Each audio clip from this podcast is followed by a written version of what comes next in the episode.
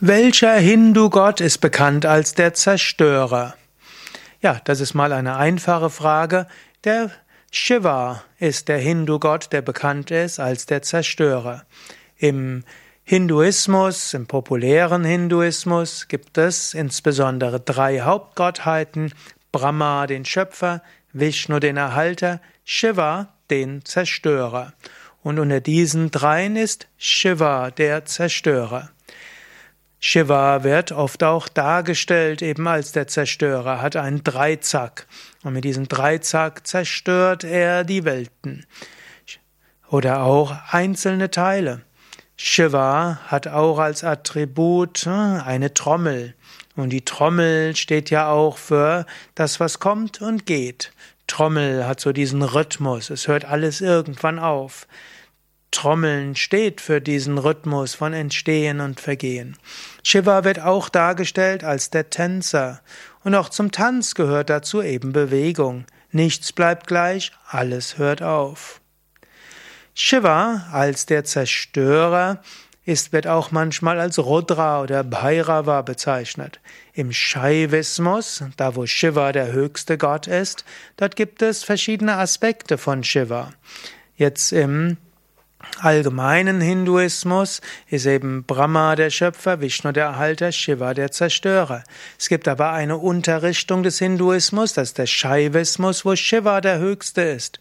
Und dort gilt Shiva zum einen als äh, reines unendliches Bewusstsein und Shiva selbst kann dann verschiedene Funktionen einnehmen.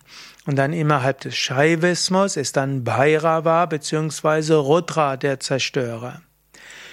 Dann gibt es auch den Shaktismus und Shaktismus ist eben der Aspekt des Hinduismus, in dem Shakti, die göttliche Mutter, die besondere Rolle spielt, Devi.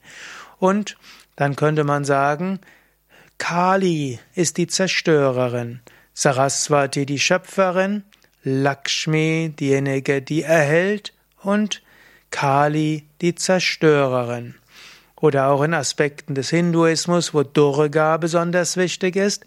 Dort gibt es Kali, die die Zerstörerin ist, und Parvati, die freundliche und gütige. Und so ist tatsächlich im Hinduismus nicht nur Shiva der Zerstörer, sondern je nach Aspekt des Hinduismus gibt es auch andere Aspekte. Auch Vishnu selbst kann zerstörerisch sein. Zum Beispiel im elften Kapitel sagt Krishna, ich bin die Zeit, gekommen, um die Welten zu zerstören. Und so ist Gott als Kala, als Zeit auch derjenige, der alles zerstört. Also, wenn du das einfach machen willst, Shiva ist der Zerstörer. Wenn du es komplexer haben willst, müsstest du sagen, in welchem Aspekt des Hinduismus? Und dann kann es im Vaishnavismus sein, Vishnu als Kala. Im Shaivismus ist es Bhairava bzw. Rudra. Im Shaktismus Kali.